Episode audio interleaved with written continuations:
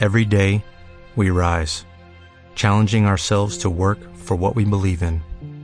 At U.S. Border Patrol, protecting our borders is more than a job, it's a calling.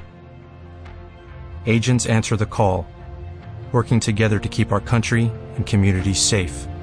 If you are ready for a new mission, join U.S. Border Patrol and go beyond. Learn more at cbp.gov/careers.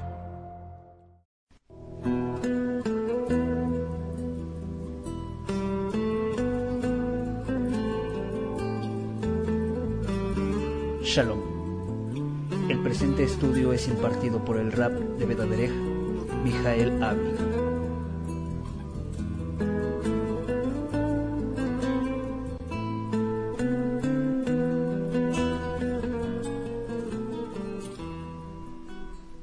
Baikra 1.1 Y llamó el Eterno a Moshe y le habló al Eterno desde la tienda de asignación diciendo, Baikra el Moshe, Valledaver Adonai el Ab Meoel, Moed Lemor. ¿Qué se titula la palabra Baikra? Y eso es bien interesante porque miren, en, muchas veces en nuestro poco conocimiento, cuando muchas veces hablábamos con gente que tenía una Biblia, no con los 66 libros que tiene nuestra Biblia, y estoy hablando sobre todo de Biblias católicas en donde tenían o tienen los libros denominados apócrifos, eh, muchas veces los creyentes, los que tienen la Biblia con los, libros no apócrifos, eh, hasta cierto punto con soberbia decían, es que mi Biblia es la correcta. Y tenían unos nombres o tenemos unos nombres la Biblia, los cuales hemos pensado o pensábamos por muchos años que eran los nombres correctos. Y este libro, en español, se le titula Levítico. Esto vendría siendo las cosas concernientes a los levitas. Sin embargo, el nombre correcto de este libro es Baikra. Cuando Yoshua se refería a la Biblia, a la Torah, no decía en el libro de Levítico, que entonces ni siquiera esos nombres existían. Es en el libro de Baikra. Es libro que damos comienzo el día de hoy, Baikra. ¿Qué significa Baikra? Significa y llamó.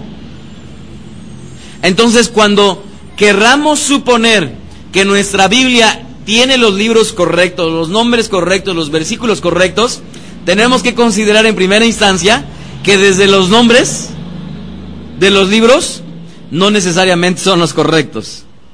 Entonces, Baikra significa y llamó. Y en esta porción de la Biblia se detalla lo que vendrían a ser los sacrificios que se llevaban a cabo en el Mishkan. ¿Se acuerdan ustedes qué es el Mishkan? El Mishkan es el tabernáculo de reunión. Y eran varios sacrificios dependiendo del origen que, de los cuales provenían estos sacrificios. Algunas veces se sacrificaban por un pecado en especial, otros sacrificios por tipo de hierro. Hay varios sacrificios que menciona esta perashá y que si lo leemos con detenimiento vamos a poder considerarlos. Sin embargo, en esta perashá, al final hay un versículo que es de resaltar y es el que vamos a estudiar en esta tarde. Vayamos a Beikra capítulo 5 verso 1. Levítico 5 1 que va a ser la porción que estudiaremos en este año. Adelante, Shaul. ¿Perdón? Adelante, si gusta leerlo. Perdón, ¿es Baikra? ¿Yo qué dije, perdón?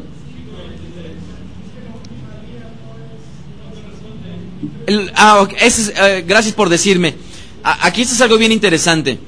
Desde el, desde el verso 24 al 26, lo que pasa es que en nuestra Biblia, eh, el libro, más bien el capítulo, la forma en como lo han puesto, da inicio antes. Y en la Torah eh, hebrea, el capítulo comienza mucho después.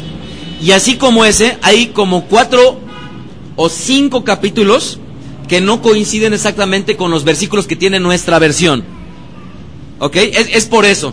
Entonces de ahí podríamos recorrerlos y poner una marca en nuestra Biblia. En, en, en la Torah de nuestro pueblo tiene 26 versículos.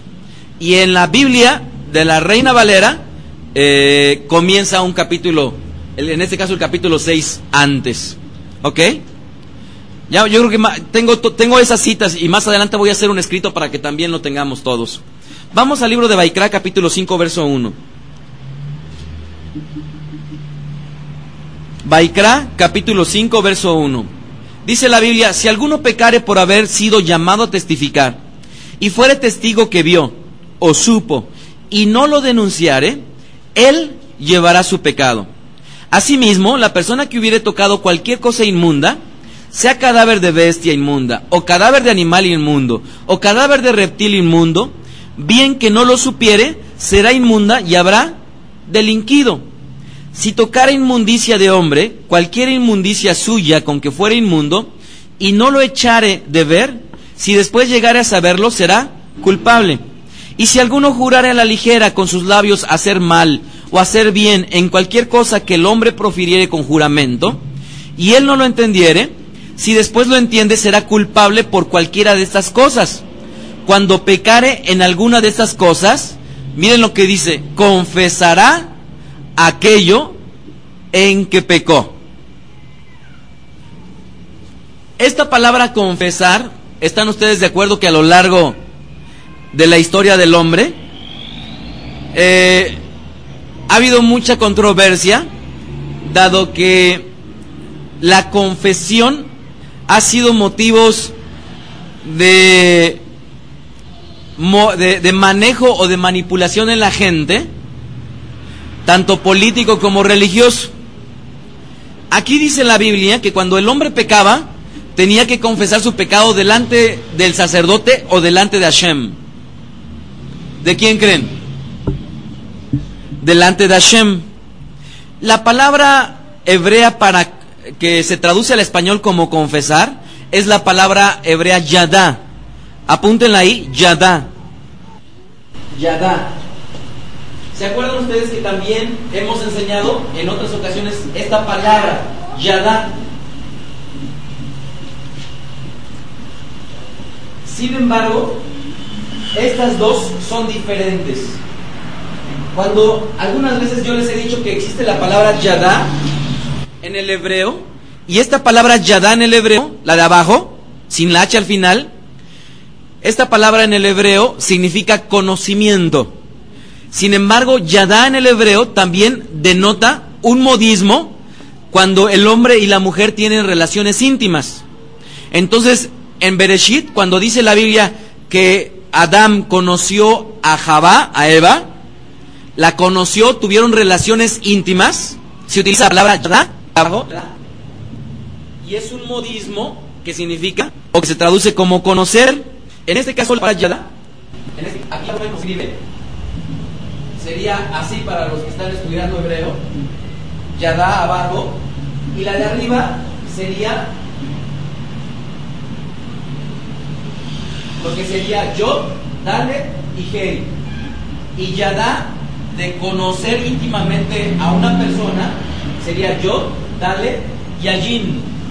Entonces, para que no se confundan, la palabra Yadá, que estoy haciendo alusión hoy, es confesar y es la de arriba. Entonces, la, podríamos escribir al español con H al final, dado que al final tiene la letra del alefato G. Y Yadá de José, o de, perdón, de Adán conoció a Javá, a Eva, es esta, esta forma de Yadá. Bueno, sin embargo, esta palabra que se utiliza en el hebreo yadá, la de arriba, esa es la que vamos a estudiar.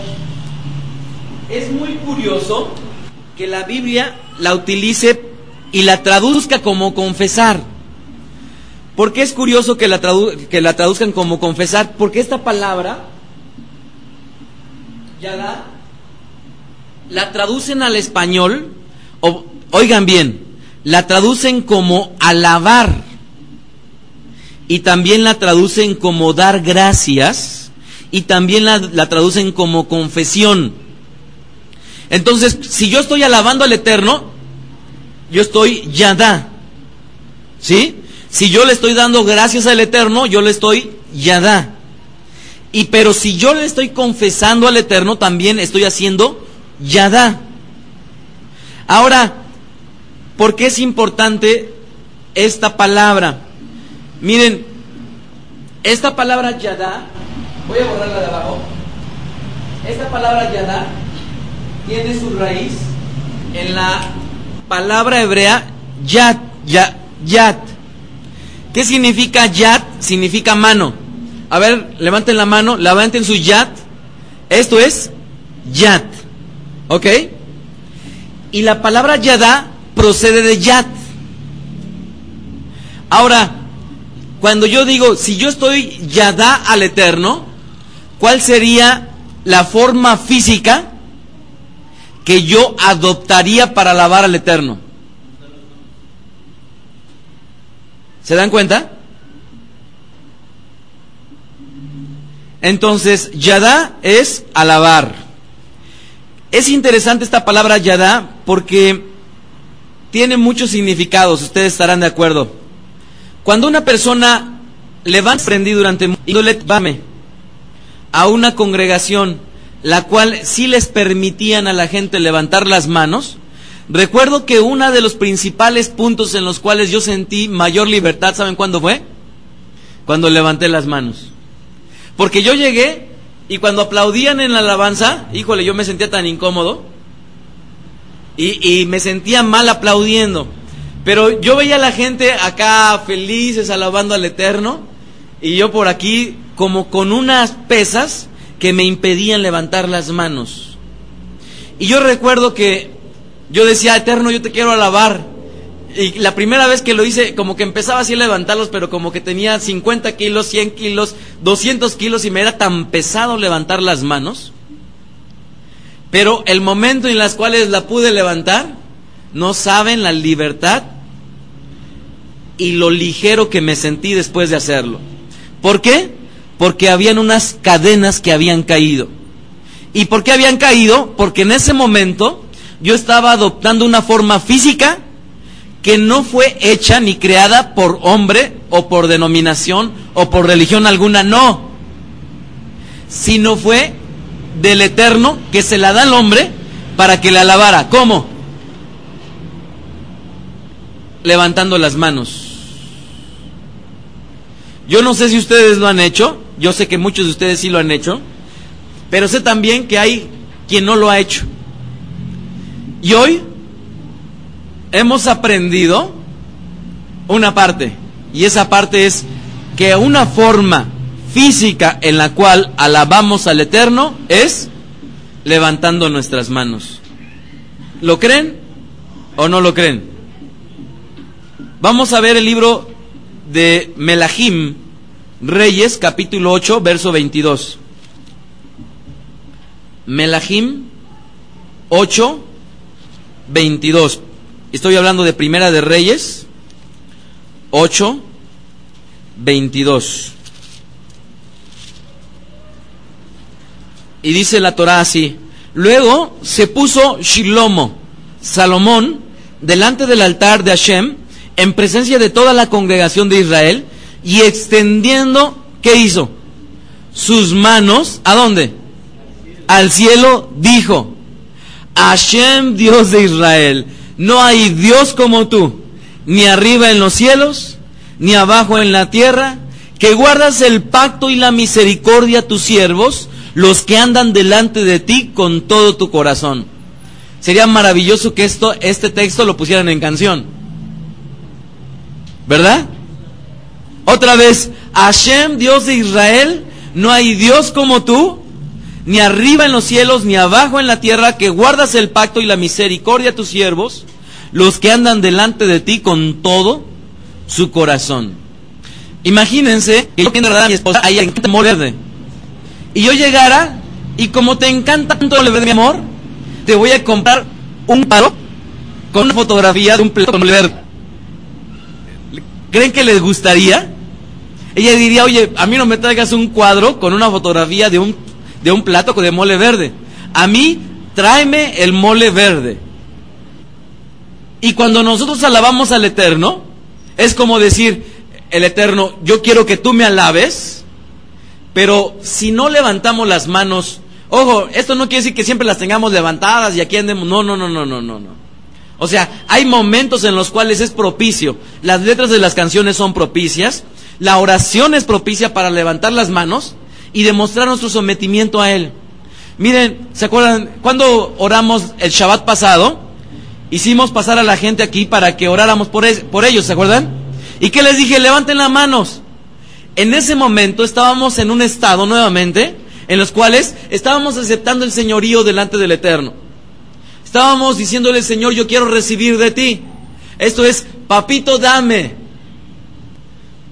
Pero podemos nosotros estar diciendo, yo yo sí le alabo al Eterno. Sí, pero ¿y cómo le alabas? ¿Como a Él le gusta o como a ti te gusta? Lo increíble es que de la forma en como a Él le gusta, si no nos gusta, nos gustará. Otra vez, podemos alabarle de la forma como Él le gusta.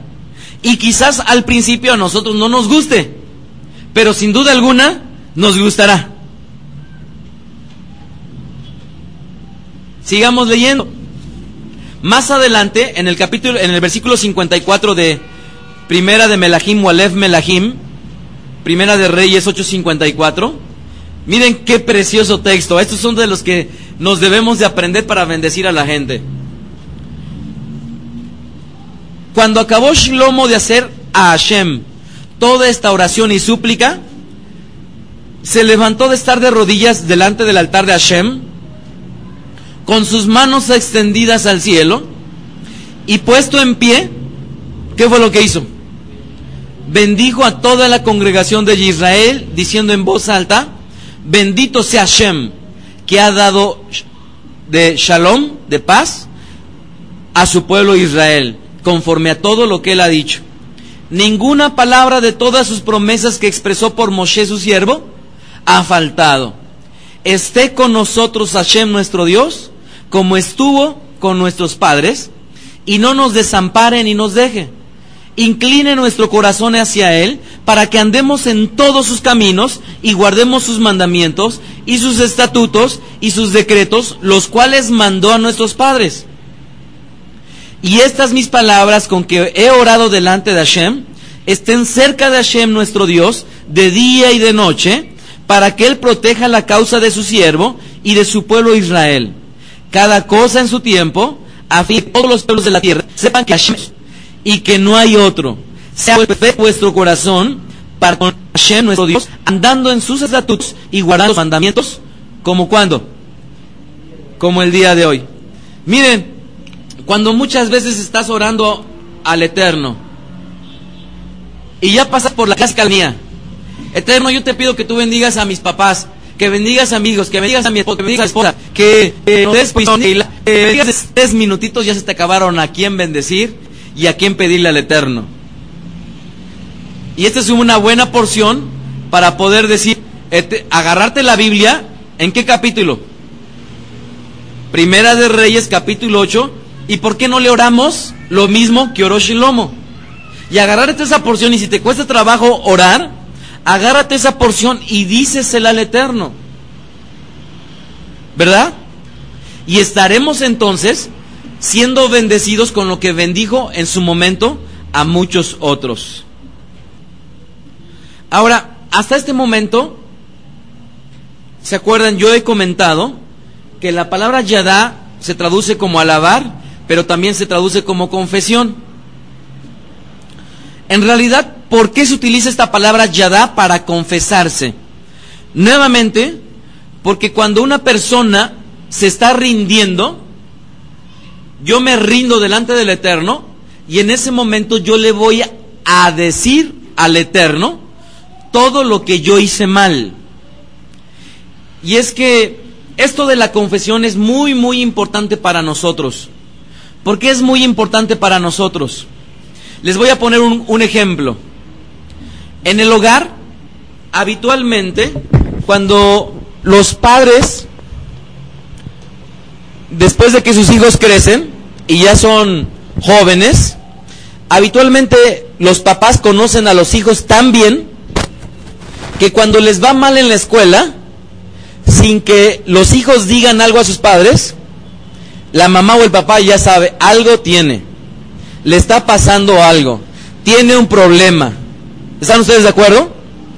Y muchas veces nos conocen tanto nuestros padres que ni siquiera le tenemos que decir nada. Ellas ya saben y dicen, seguramente reprobó el examen, o seguramente perdió el dinero, o seguramente, imagínense que le dieron el dinero a una chica, era el dinero de la colegiatura, fue y perdió el dinero. Y después de haber extraviado ese dinero, durante una semana se pasó preocupada, demacrada, su cara estaba blanca de preocupación de que se le había perdido el dinero. Y a lo mejor su mamá ya sabía, ah, se le perdió el dinero. Y tal vez entendía que había cometido un error. Y la mamá estaba dispuesta o el papá está dispuesto a ayudarle a los hijos. Pero muchas veces los padres, a pesar de que sus hijos tienen problemas, no intervienen. ¿Y saben por qué no intervienen? Por respeto a los hijos.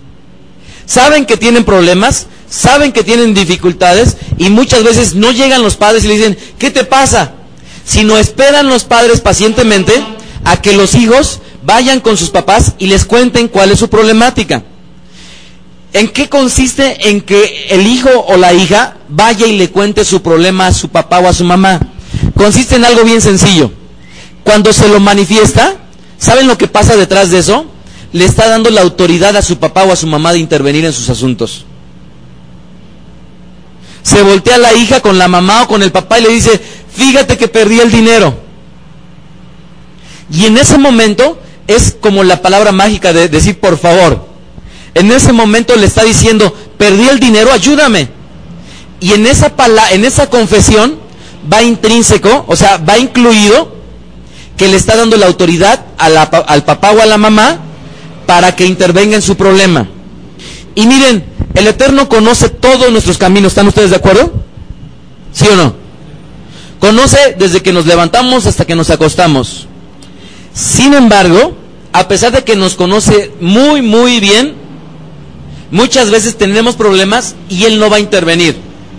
¿Y saben por qué no va a intervenir? Porque no le hemos dado la autoridad para que intervenga. ¿Y saben cuándo se le da la autoridad para que intervenga? Cuando le confesamos. Y en ese momento le decimos, Yadá, lo alabamos o nos confesamos delante de Él en una actitud de sometimiento y en una actitud en la cual le estamos cediendo el derecho de que el Eterno haga.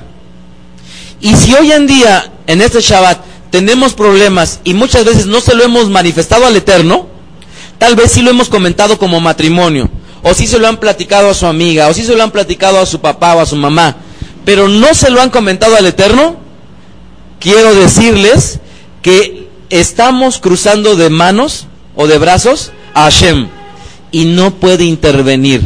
Y no va a poder intervenir en la mayoría de los casos porque Él es respetuoso y hasta en tanto no le digamos, Hashem, este es mi problema, Él lo sabe, pero no nos va a ayudar o no nos puede ayudar porque no le estamos dando la autoridad para hacerlo.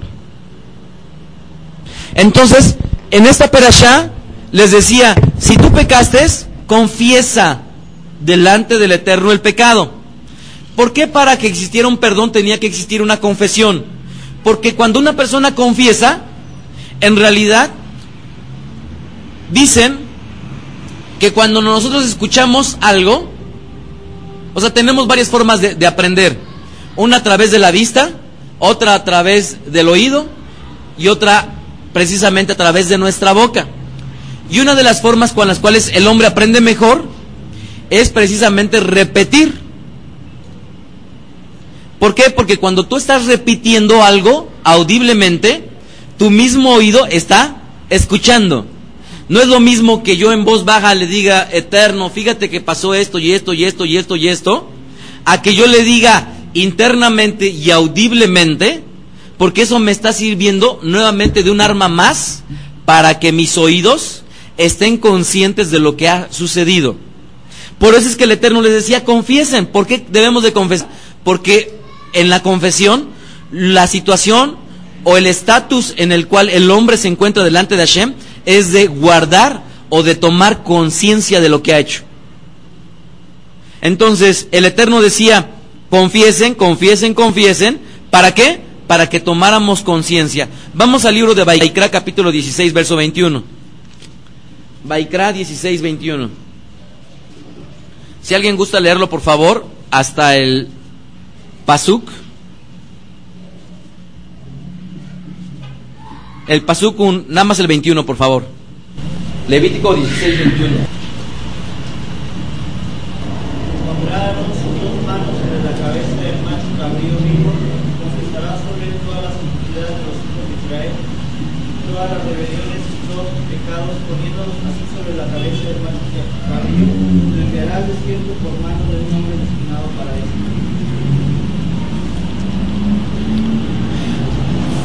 Fíjense que el día más sagrado que está enunciando aquí esta perashá, en este, en este capítulo 16, era el día de Yom Kippur, el día más sagrado de nuestro pueblo. Y en ese día más sagrado nos enseña algo bien, bien importante. Aarón, en este caso como Cohen Gadol, ¿qué es Cohen Gadol? El sumo sacerdote, esto es el principal dentro de los sacerdotes, hacía algo inusual que solamente hacía una vez al año. Dice la Biblia que él ponía sus dos manos sobre la cabeza del macho cabrío vivo y sobre él confesaba todas las iniquidades de él y las iniquidades de Israel. Y entonces mandaba a ese macho llamado Azazel al desierto. Y es muy, muy interesante esto de la confesión por una sencilla razón. ¿Saben por qué? Porque aquí nos está hablando de un grado de autoridad. Está el sumo sacerdote, el cual está manifestando sus pecados y, los pecados del pueblo y los está confesando delante del Eterno. ¿Y de qué nos habla esto? Que en la Biblia no nada más se ve que existe una línea de descendencia en la cual existe autoridad. Es decir, mis actos para bien o para mal pueden repercutir en la vida de mis hijos mis actos buenos o mis actos malos. Entonces yo tengo la autoridad, de acuerdo a lo que estamos viendo, de confesar y librar a mis hijos de lo que les pueda ocurrir como consecuencia de mis actos. Pero también, bíblicamente, vemos que hay una autoridad, no nada más en descendencia, sino también en ascendencia. Miren el libro de Levítico 26:40. Levítico 26:40. Y dice, y confesarán su iniquidad, ¿y qué más? Y la iniquidad de sus padres por su prevaricación con que prevaricaron contra mí, y también porque anduvieron conmigo en oposición. Miren, esto que está aquí hablando la Biblia es de las mejores invitaciones que le podemos hacer a una persona cuyos padres hayan practicado la brujería, la hechicería, las artes adivinatorias y cualquier práctica de ocultismo. ¿Qué es lo que se les debe de sugerir? Que confiesen la iniquidad de ellos y la iniquidad de sus padres. ¿Con qué objeto? De que detrás de esa confesión sea cortada precisamente la maldición que pudiera venir sobre de ellos. ¿Ven? Entonces, vemos que el Cohen Gadol hacia quienes tenía autoridad podría confesar y vemos también que nosotros podemos confesar los pecados en forma ascendente. Y muchos, muchas de las enfermedades que se les denominan hereditarias, precisamente son necesarias confesarlas delante de Hashem para que nuestros hijos no las sigan padeciendo. ¿Por qué pecado? No lo sé. Bien sea que el Eterno nos los revele o bien sea que no, pero sin duda alguna, en esta tarde, la palabra yadá, confesar, también implica el poder quitar esa, esa maldición que podría ocurrir sobre las personas. Ya por último, si estamos hablando de yadá, estarán ustedes, sí, adelante, Aarón.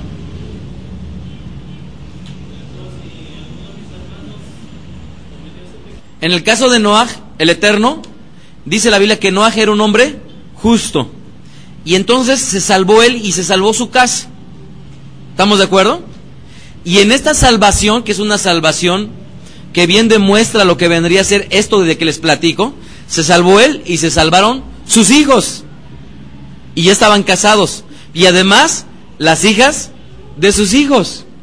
Lot fue otro caso de salvación semejante. Se salvó Lot, se salvó su esposa, que después decidió voltear, ¿se acuerdan? ¿Qué le pasó a la esposa de Lot? Bueno, pues la Biblia dice que se convirtió en una estatua de sal, pero también se salvaron sus hijas. Entonces es más o menos como trabaja esta línea de descendencia y de autoridad. Entonces, la palabra yadá es muy interesante, sobre todo porque estamos reunidos hoy. Miren Primera de Crónicas 16:34. Primera de Crónicas 16:34. Y dice, aclamad a Hashem. ¿Por qué? Porque Él es bueno, porque su misericordia es eterna o es para siempre. La palabra aclamad, ahí nuevamente en el hebreo es yadá. Ahora vayamos a segunda de Crónicas 5.13. Si alguien gusta leerlo, por favor. Segunda de Crónicas o Dibrei Ayamim 5.13. Cuando sonaban pues las trompetas y cantaban todos, todos a una para alabar y dar gracia al Eterno. Esa palabra dar gracia, en algunas veces, en algunas Biblias la traduce como confesar, es nuevamente yadá. Dice otra vez, por favor. Y cuando sonaban pues las trompetas y cantaban todos a una para alabar y dar gracia al Eterno. Y a medida que alzaban la voz con trompetas y címbalos y otros instrumentos musicales y alababan al Eterno diciendo, porque Él es bueno, porque Él es misericordia, es para siempre. Entonces la casa se llenó de una Amén. Entonces, cuando estamos alabando o exaltando, ¿ustedes cuál, en cuál libro de la Biblia creen que se encuentre más la palabra Yadá? En Teilim, precisamente, en Salmos. ¿Por qué? Porque ahí está lleno de alabanza o de confesión al Eterno. Y ya para concluir, vayamos a Teilim 35, 18. Salmos 35, 18. Y miren lo que dice. Te confesaré, ¿en dónde? En grande congregación. Y ahí la palabra nuevamente, Yadá, te confesaré en grande congregación y te alabaré entre numeroso pueblo. Ojo, podríamos nosotros estar diciendo, es que sí me gusta alabar al Eterno, pero cuando estoy en la regadera. Pero ojo, la Biblia no nada más dice que lo alabemos cuando estemos en la regadera. Inclusive, ¿se acuerdan ustedes que dice la Biblia que aún sobre nuestras camas le alabemos? Bueno, no nada más sobre nuestras camas, no nada más bajo la regadera, sino también aquí. Así es que dispongamos nuestro corazón el día de hoy para confesar su nombre o alabar su nombre a través de la alabanza. Baruch Hashem. Escuchaste a Rap Mijael Ávila. Recuerda que puedes descargar sus podcasts de manera gratuita en el sitio vedaderej.com, ibox.com o iTunes. Síguenos en Twitter, arroba vedaderej, y en Facebook, facebook.com diagonal vedaderej y facebook.com diagonal. Si estás interesado en adquirir alguna otra conferencia, escríbenos al correo mijael.cruz arroba vedaderej.com. Leitraot.